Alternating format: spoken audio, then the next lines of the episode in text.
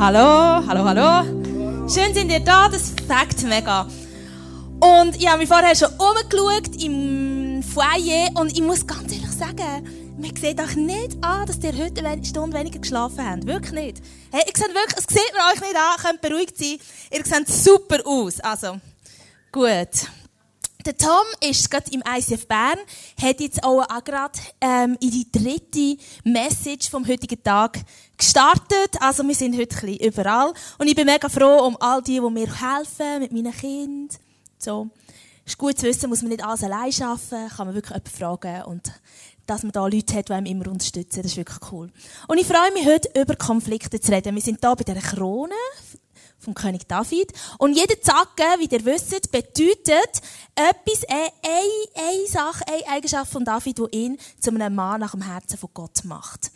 Und heute wollen wir anschauen, wie ist er mit Konflikten umgegangen. Wie hat er das gemacht? Was können wir von ihm lernen? Und wir werden jetzt ganz zuerst einen Clip anschauen, der uns ins Thema Konflikt so richtig reinnimmt. Und du darfst den jetzt geniessen.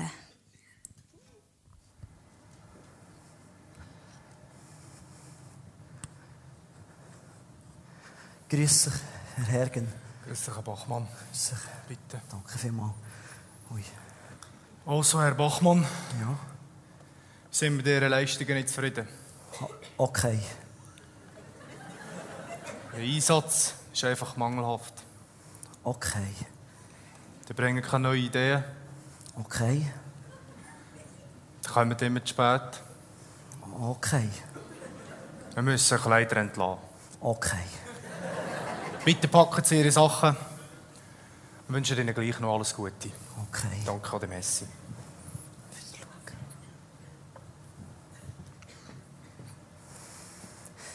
Äh, so ein Riesenarsch mit Ohren haben. Äh, so ein Idiot, Mann.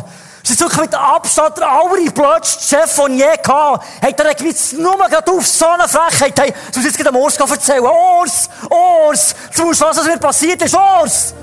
Ah!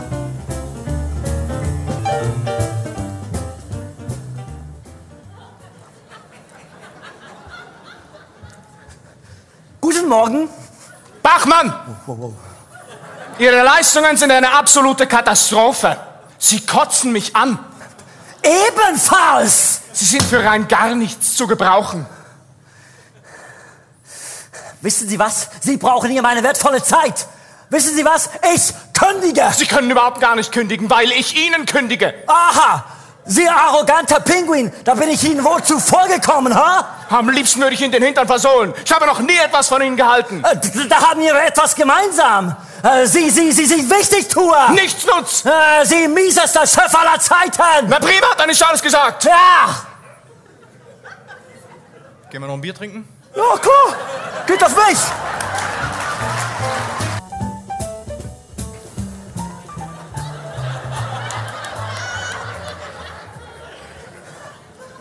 Hi, boss! Yeah! Mr. Woohoo! Bachmann, how you doing? I'm fine, thank you! Woo! You are doing a real bad job. Yeah, I know!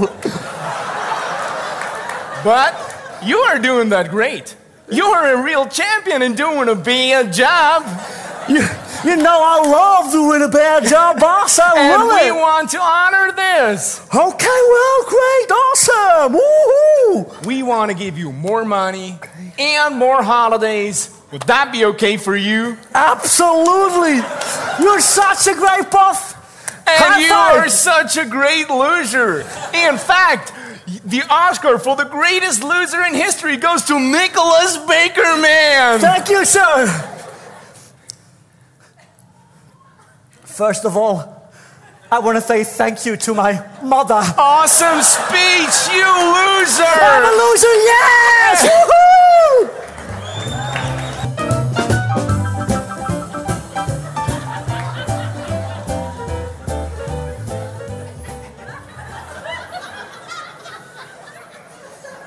Ah, Mr. Bachmani, good morning.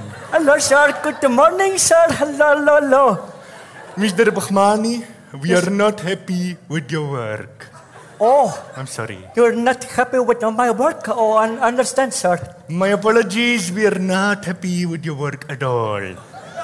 not happy at all. Oh, I, I truly, truly understand. Mr. Bahmani, would you mind? Uh, my apologies. If you pack all your stuff Pack all my stuff, and clean your table, clean all my table. and please never come back. Thank you, sir. Thank.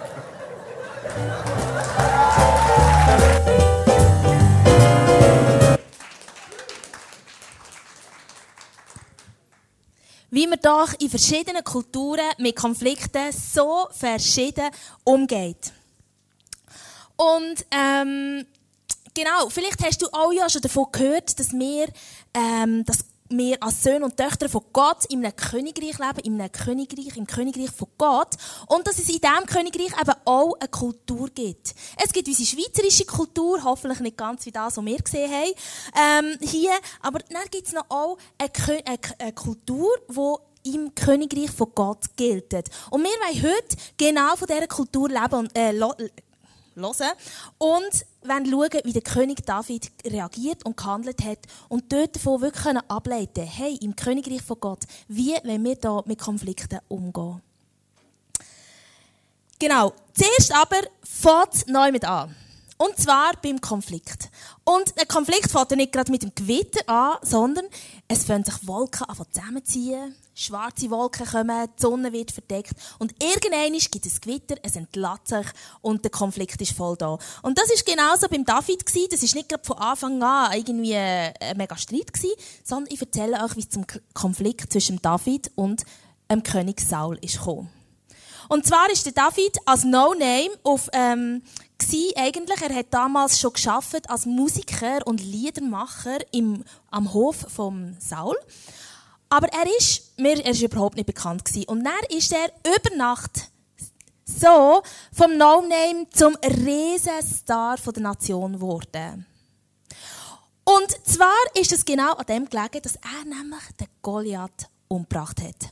Und ab dem Tag ist nicht mehr zu halten gewesen. Es sind Lieder über ihn geschrieben worden, wie groß der David ist, wo sich wochenlang in den Charts haben gehalten und beschrieben haben, was für ein wahnsinniger Held der David ist. Der Saul hat es eher so ziemlich nicht so gut gefunden. Eigentlich, ehrlich gesagt, recht uncool. Weil eigentlich wäre er ja der König und so Lieder sollte man ja eigentlich über einen König schreiben. Und er ist ziemlich neidisch geworden. Und ähm, es ist dann sogar so weit gekommen, dass er mit einem Speer den David hat angegriffen und das Problem auch für Saul, etwas, was ihn recht gestresst hat, war, dass seine Kinder, der Jonathan und seine Tochter, die Michael, ähm, sich auf die Seite von David haben geschlagen Seine Tochter hat ihn sogar geheiratet. Also auf den, wo er eigentlich eine riesen Wut hat, sind seine Kinder mega dick befreundet oder sogar verheiratet gewesen. Und der Konflikt artet in diesem Moment total aus. Das lesen wir jetzt gerade im 1. Samuel 20, wo nämlich er seinen Sohn anbägt. Und zwar geht es so. Als Saul das hörte, er hat gehört, wie der David und der Jonathan da mega enge Freunde sind, packte ihn den Zorn und er brüllte Jonathan an. Du Piep! Meinst du eigentlich, ich habe noch nicht gemerkt, dass du mit diesem Sohn Isais, das ist der David, unter einer Decke steckst? Schämen solltest du dich und auch deine Mutter, soll, ähm, die einen solchen Nichtsnutz zur Welt gebracht hat. Solange dieser Kerl noch lebt, bist du deines Lebens nicht sicher. Und Hoffnungen auf den Königsthron brauchst du dir auch keine zu machen. Los, lass ihn sofort herbringen, denn er muss sterben. Also du merkst, hey, da ist echt dicke Luft um. Und äh, blöd für Saul ist, dass sich nachher seine Kinder sogar helfen, dem David zu flüchten. Und der Saul fängt an, den David zu verfolgen. Der David, der Arm, der muss jahrelang in der Wüste umziehen, muss sich verstecken, in Höhlen, irgendwo her. Und der Saul ähm, verfolgt ihn immer wieder mit seinem Heer. Es kommt dann zu dieser Situation, die wir schon vor zwei Wochen haben angeschaut haben, wo er in dieser Adulam-Höhle David dann die Chance hätte, den Saul zu töten und es nicht macht.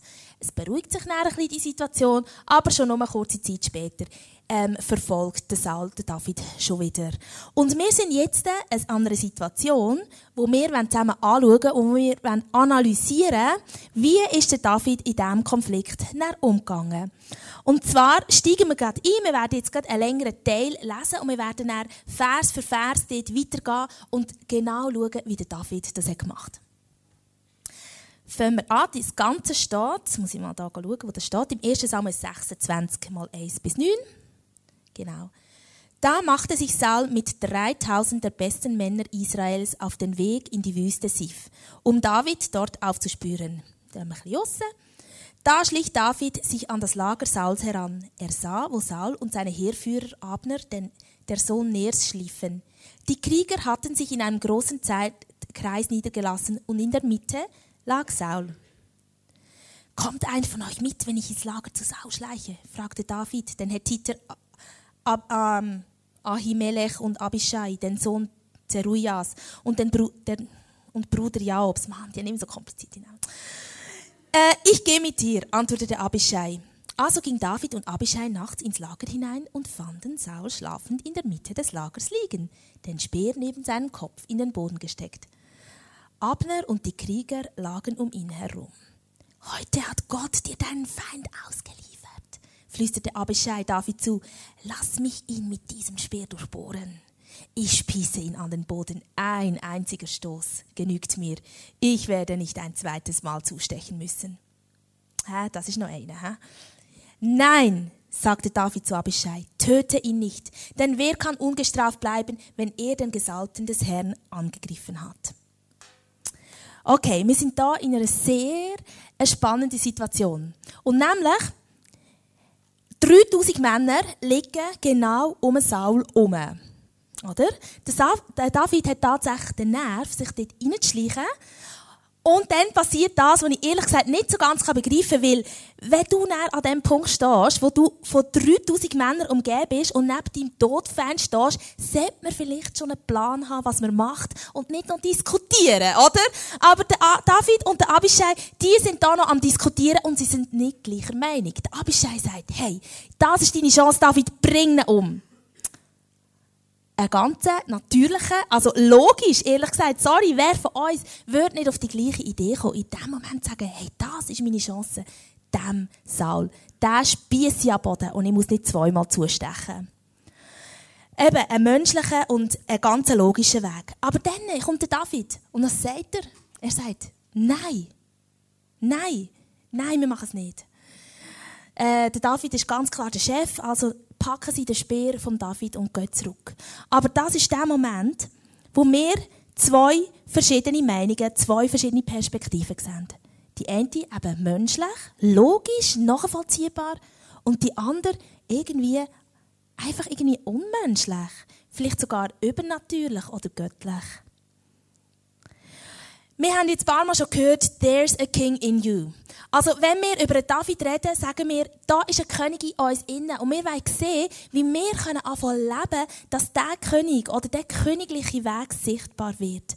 Und genauso wie der David erfüllt war vom Heiligen Geist, genauso wie er Gesalbter war und damit wirklich der Heilige Geist in sich innen hatte und hat können wissen, also, das ist ja der Sinn und Perspektive und die Sichtweise von Gott, wo ihm innen hat gelebt. Genauso sind wir alle Menschen, die gesalbt sind, die erfüllt sind vom Heiligen Geist als Söhne und Töchter von Gott. Es steht sogar in der Offenbarung, dass wir königlicher Natur sind. Also in dir innen lebt tatsächlich so ein König und in dir innen lebt auch alles, was du brauchst, um so eine, so eine göttliche Perspektive in deinem Leben zu haben. Und das ist mein allererster Punkt, wie man mit Konflikten umgeht und was wir von David lernen können, ist, such Gottes Perspektive. Und in dem Innen ist der allererste Punkt, oder einfach das Erste in dem Innen ist, ähm, gang mit deinem Konflikt zu Gott und nicht zu anderen Menschen. Schau, es wäre so verständlich gewesen, wenn der David ums Lagerfeuer mit seinen ähm, Leute wäre gehockt, der hat nämlich auch so sein Gefolge gehabt und dort so richtig über den Saul hat ausgerufen. der, was der schon wieder macht und wie der schon wieder ihn behandelt und geht's noch, schon wieder kommt er mit 3000 Leuten, schon wieder kommt er, wir haben doch gar nichts gemacht, wir haben nichts dafür. Und sie hätten sich dort stundenlang darüber aufgeregt, was jetzt der Saul schon wieder macht. Es wäre so logisch gewesen. Hey, niemand hat schlecht über David gedacht. Wirklich nicht. Wir hätten ihn alle verstanden. Wirklich. Aber er hat es nicht gemacht. In der Mitte der Bibel finden wir Psalmen. Und dort gibt es Klagepsalmen. Und das ist nichts anderes als ein ähm, Einblick, ein exklusiver Einblick in David, sein Gebetstagebuch. Dort lesen wir nämlich, dass er mit seinem ganzen Frust und seiner Wut und dem Unverständnis und mit dieser Ungerechtigkeit, die er vom Saul hat erlebt, nicht zum Menschen ist gegangen, sondern zu Gott. Und es kann dir also passieren, wenn du am Morgen aufstehst und keinen schönen Psalm willst lesen, der dich so richtig motiviert für den Tag, du blöderweise auf einen Klagepsalm kommst und dort einfach wirklich vom Mord und Totschlag lesest und hörst, Gott, der Rechte, schaff mir das aus dem Weg. Und du denkst, ja, etwas Hübscheres. Hätte ich mir jetzt schon noch vorgestellt heute Morgen, gell? Aber genau, dann wäre es eben so ein Klagepsalm. Und schau, du kannst zu Gott immer kommen. Du kannst ihm die Ohren voll jammern. Du kannst ihm alles sagen. Die ganze Frust.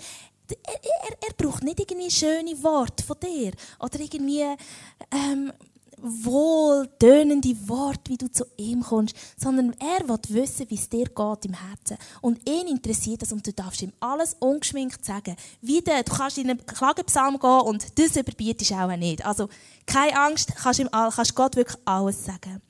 Und nachher kommen wir zum zweiten Punkt. Such Gottes Perspektive im Konflikt. Weil wenn du nachher in diesen Psalmen weiterlesest und so ein gegen Schluss kommst, merkst du, dass der David an einem ganz anderen Ort endet, wo er angefangen hat. Meistens an einem Ort, wo er einfach Gottes Sichtweise wieder erkennen konnte, wo er wieder Frieden haben in seinem Herzen, wo es einfach das Ganze ganz anders aussieht. Und das ist so, so schön, dass man in den Psalmen das einfach so nachlesen kann und so eine, so, das dürfen wir sonst nicht, in Gebetstagebücher hineinschauen, oder? Also macht das nicht, aber, äh, dort können wir und können wir sehen, wie das, wenn wir zu Gott kommen und mit ihm im Gespräch sind, über unsere Konflikte, über Situationen, unsere Perspektive sich kann verändern. Und der David David hat nachher nämlich dem Abishai etwas gesagt, wo von dieser Perspektive redet. Im 1. Samuel 26,10 So wahr der Herr lebt, eines Tages wird er Sauls Leben beenden.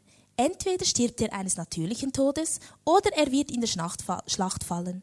Aber der Herr bewahre mich davor, seinem Gesalter etwas anzutun. Der David hat die Perspektive gehabt, dass das Leben von Saul in der Hand von Gott liegt und dass Gott schon irgendeinen Weg wird wissen, wie er mit dem Saul umgeht und wie er das löst, das Problem.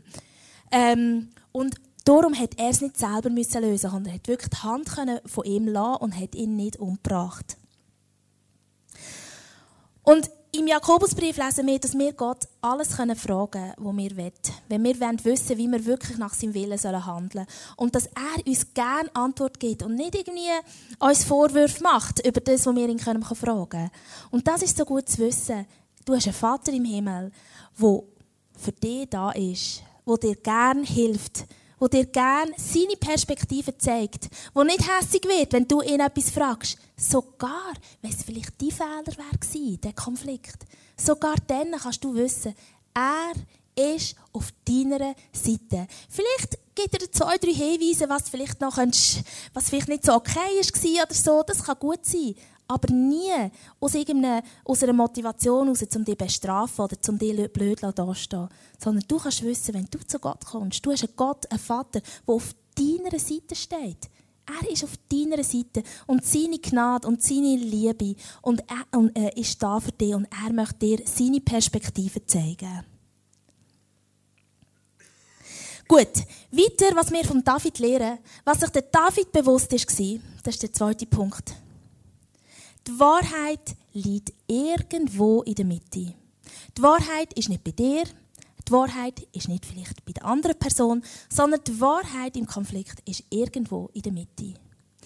Schau, jede Person, die in einem Konflikt beteiligt ist, hat irgendwelche logischen und für diese Person eben total logische und total verständliche Gründe, warum sie so handelt und warum sie so tut. Auch du hast die. Und jede von den im Konflikt Beteiligten hat von sich aus sieht das ganz logisch aus, warum sie jetzt das denkt oder sagt oder tut. Und das müssen wir uns bewusst sein. Es gibt einen Indianerspruch, der sagt, wenn du nicht eine Meile in den Mokassins von deinem Find bist gelaufen, dann darfst du nicht über ihn urteilen. Und das, glaube ich, hat, es ähm, hat der David gecheckt. Und ich glaube, dass der David diese Schuhe vom Saul, seine Mokassins hat kennt und sich bewusst war, was am Saul seine Geschichte ist, weil er hat auch eine. Und das lesen wir nämlich im 1. Samuel 10, 21, lesen wir so ein Stück von der Geschichte vom Saul. Und du musst dir vorstellen, das war so wie die grössten Schweizer Talente. Am Anfang kommen ganz viel als Casting und am Schluss gönnt einer. Und genau so ist das gegangen damals hat man nämlich aus einer riesen Masse von Leuten gelöselt, gelöselt, gelöselt, gelöselt, bis man am Schluss bei jemandem gelandet ist, und zwar beim Saul. Und der ist dann König geworden. Wir lesen das eben. Das Los fiel auf die Sippe Matri und unter denen Männer schließlich auf Saul, den Sohn Kischs. Doch als man ihn nach vorne rufen wollte, war er nicht zu finden. Da fragten sie den Herrn, ist der Mann überhaupt hierher gekommen? Der Herr antwortete, ja, er ist da, aber er hat sich im Lager versteckt. Schnell liefen einige ins Lager und holten ihn. Als er dann in der versammelten Menge stand, überragte er sie alle, denn er war ein gutes Stück größer als sie. Einige niederträchtige Männer aber spotteten. Was? Der soll uns helfen können? Sie verachteten Saul und brachten ihm keine Geschenke, doch Saul tat, als hörte er sie nicht.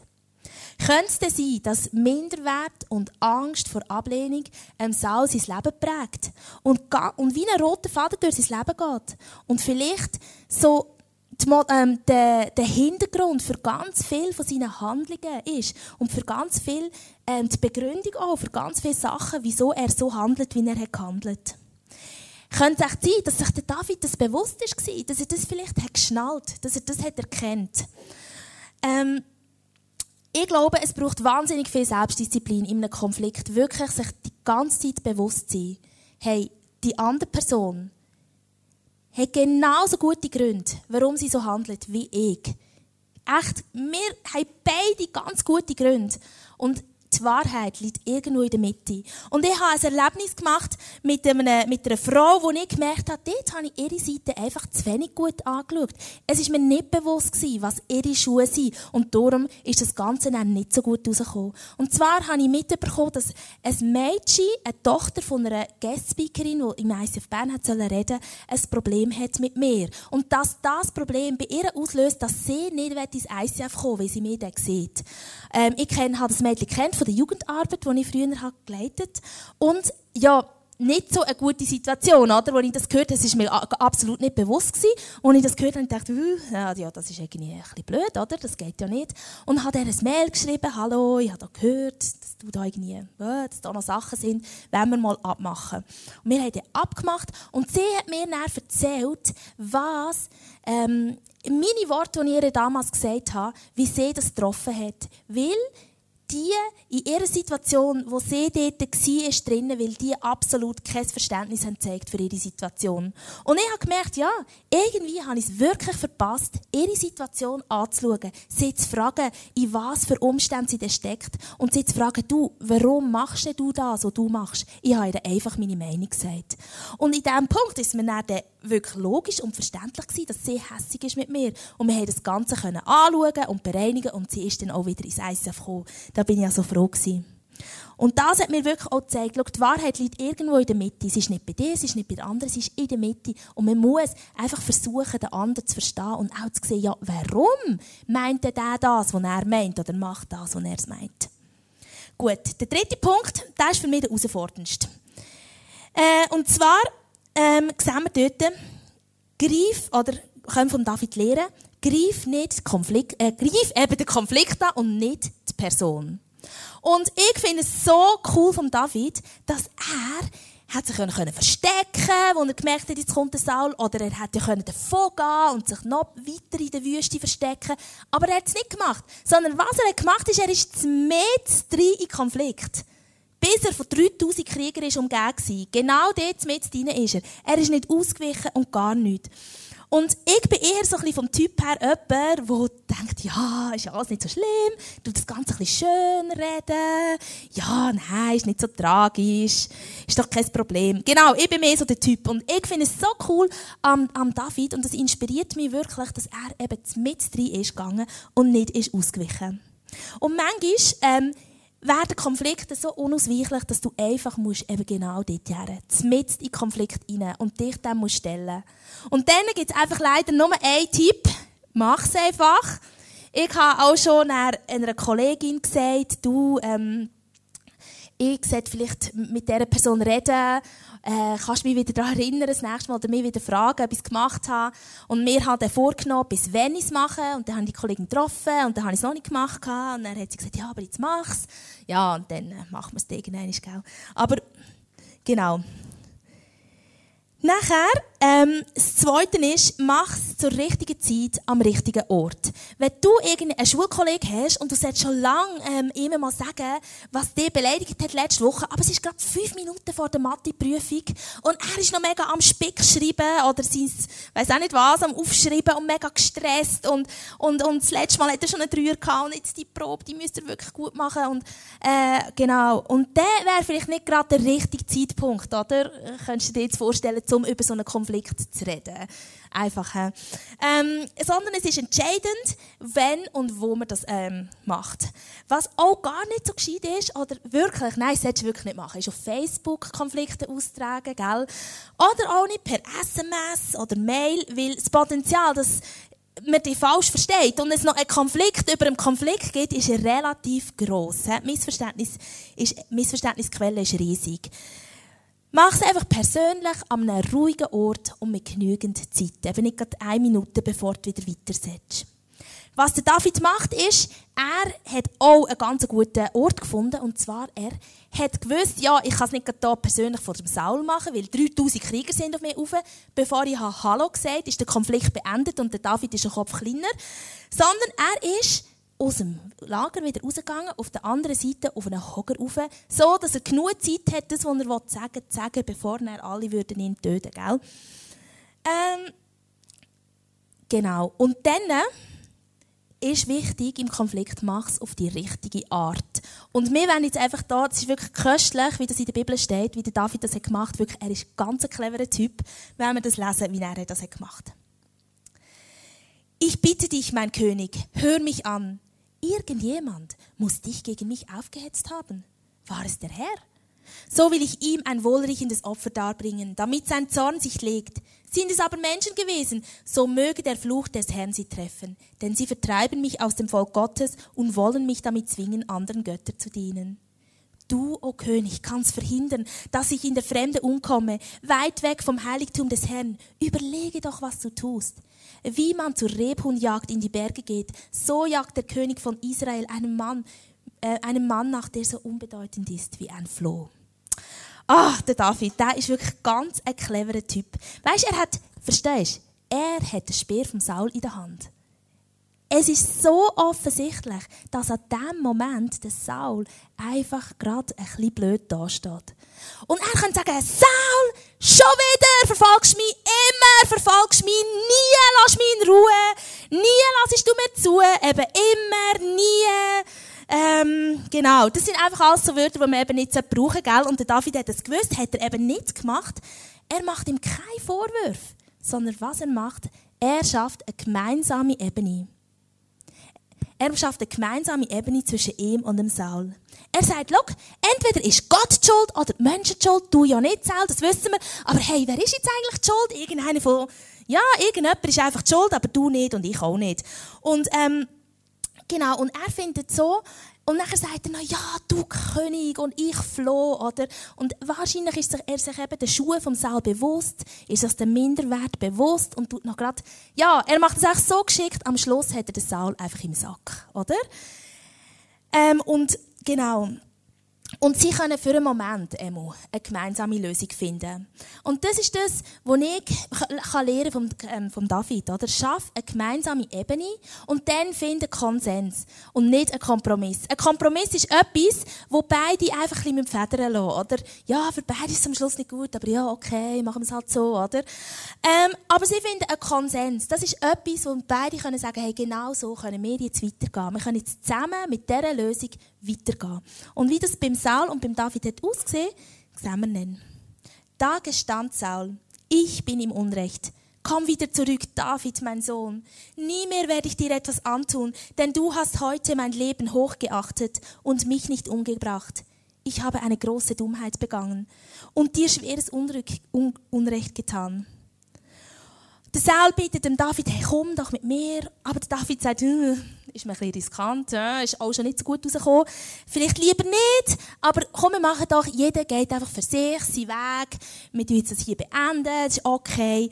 Und so finden sie zusammen einen Konsens für einen Konflikt. Und der Saul antwortet, der Herr steht dir bei und hilft dir, mein Sohn David.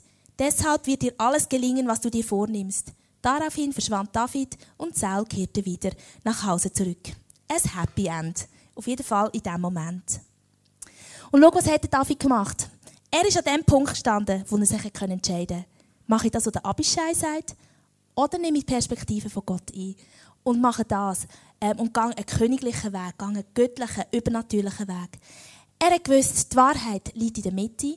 Und er hat ähm, den Konflikt angegriffen und nicht den Saul. Und er hat damit ein Wunder erlebt. Und zwar, dass die beiden sich nachher im Frieden getrennt haben, weil es auch nicht für ewig ähm, gedauert, aber immerhin in diesem Moment ein Wunder. Das ist mein nächster Punkt. Erwarte ein Wunder.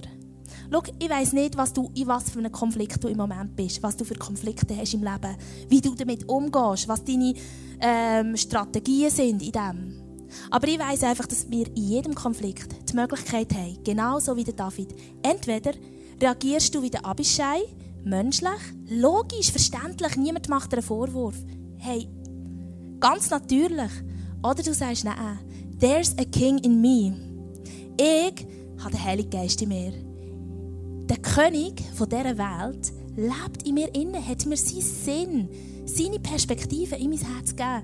Und ich will sein Königreich auf dieser Welt aufbauen und ein Friedensstifter werden. Und du sagst, hey, ich will wirklich anfangen, die Perspektive von Gott anfangen, anfangen wahrnehmen in diesem Konflikt und die anfangen suchen. Und schau, ich weiss nicht, wir können einfach unser Leben ganz verschieden leben. Und weißt, es ist schlussendlich, ja, okay, es ist alles dein Recht. Du darfst das, du darfst dich entscheiden, wie du willst. Es hätte Gott auch nicht weniger gerne. Aber weißt du was? Ich glaube wirklich, dass in unserem Leben das Potenzial liegt, dass wir unterwegs sein wie der David, dass wir einen königlichen Weg gehen können, dass wir das Königreich von Gott aufbauen können, hier auf dieser Erde. Und das machen wir genau in dem, dass wir die Wege gehen, wie der David gegangen ist. Dass wir sagen, hey, der Gott, der in mir lebt, der soll jetzt aus diesem Konflikt etwas anderes machen. Und was Gott kann tun kann, sehen wir im Epheser 3,20. Da steht, Gott aber kann viel mehr tun, als ihn jemals von ihm erbitten oder auch nur vorstellen können. So groß ist seine Kraft, die in uns wirkt. Und schau, das ist die Kraft, die dir innen lebt. Die hat dir Gott gegeben. Du hast die. Du hast die Möglichkeit, dass die Konflikt ähm, einen ist, der das Potenzial hat, Frieden zu stiften und wo du kannst ein Wunder erleben Und ich wünsche mir, dass wir alles Menschen sind, die sagen, ich will mir Zeit nehmen. Ich will mir Zeit nehmen, meine Klage vor Gott zu bringen und nicht vor Menschen. Ich will mir Zeit nehmen, zu warten. Speak, I'm listening. Bis ich höre, was er für Perspektiven hat in dieser Sache. Bis er mir seine Meinung hat gesagt über diesen Konflikt. Ich will einfach sehen, was ist die Zeiten von meinem anderen, was sind seine Schuhe, in was für Schuhe läuft er. Und dann will ich den Konflikt angreifen und nicht die Person und eine gemeinsame Ebene finden und einen gemeinsamen Konsens. Und ich wünsche mir, dass wir Menschen werden, die so Wunder erleben können, weil wir einfach merken, hey, wie der Konflikt ist ausgegangen, das ist nicht menschlich, sondern das ist übernatürlich. Und das ist mehr, als dass ich es jemals hat gedacht, hat können bitten, hat mir können. Weil das ist genau das, was Gott tun kann. Und ich wünsche, ich werde jetzt, dass wir aufstehen und ich werde, dass wir in unserem Herzen innen Gott unsere Konflikte, die wir haben, ähm, entgegenstrecken. Und er einfach bitten, dass er Wunder tut, dass er zu uns redet und dass wir können erleben können, dass sein Reich, seine Wege einfach einen Unterschied machen.